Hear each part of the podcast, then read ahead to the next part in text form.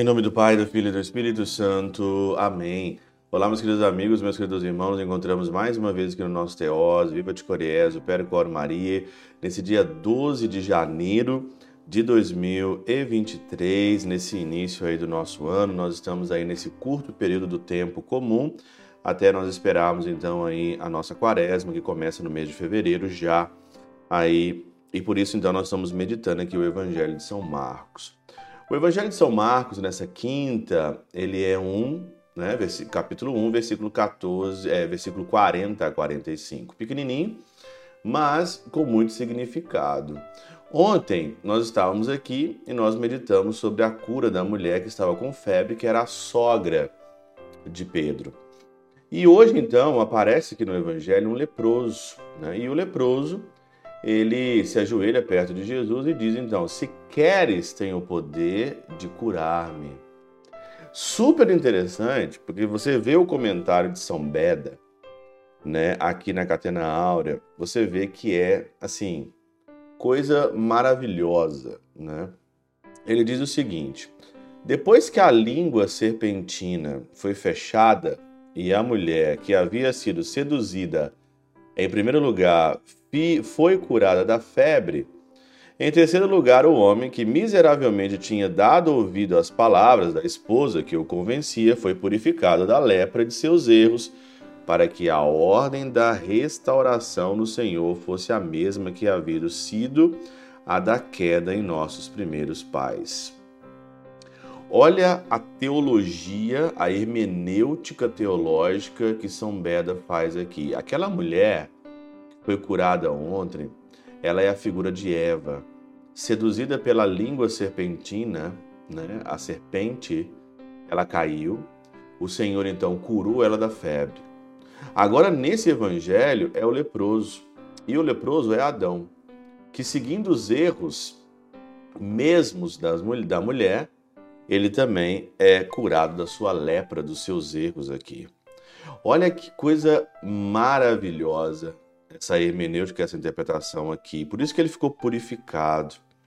E aí então, super interessante a gente observar também agora a fala de Jesus.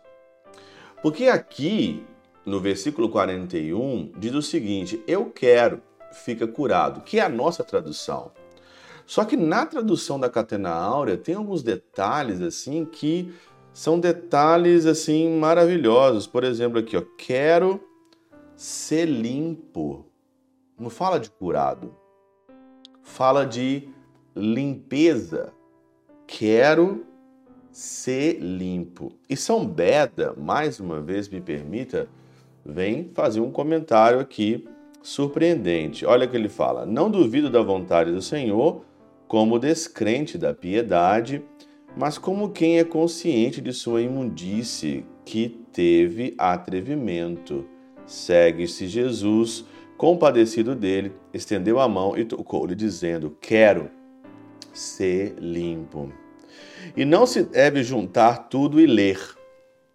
Olha aqui, ainda São Beda ensinando a gente como interpretar o Evangelho, né? Não se deve juntar tudo e ler.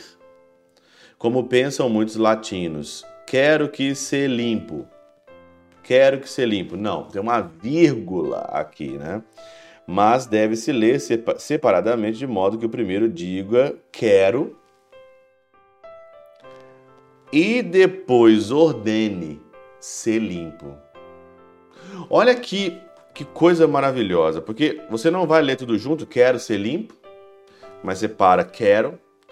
Aí você então lembra de Hebreus no capítulo 10, onde que a vontade do Pai e a vontade de Jesus era que eles formassem um corpo, por isso que ele veio, por isso que o et, carum, é, et verbum carum factum est, ele se encarnou, ele teve uma vontade e a vontade do Senhor é morrer por nós na cruz, então eu quero ser limpo é a ordenação do Senhor para todos nós, ser limpo do pecado, ser limpo da nossa miséria, ser limpo daquilo que não é, traz é, a maturidade da, da fé da esperança para cada um de nós. Então, ser limpo, quero.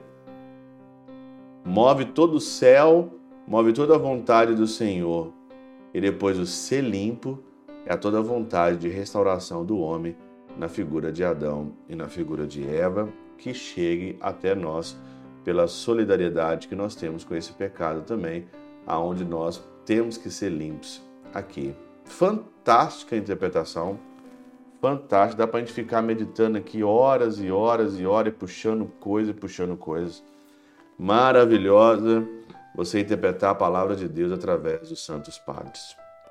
Pela intercessão de São Chabel de Mangluf, São Padre Pio de Peltrautina e Santa Teresinha do Menino Jesus e o Doce Coração de Maria, Deus Todo-Poderoso vos abençoe, Pai, Filho e Espírito Santo, Deus sobre vós e convosco permaneça para sempre. Amém.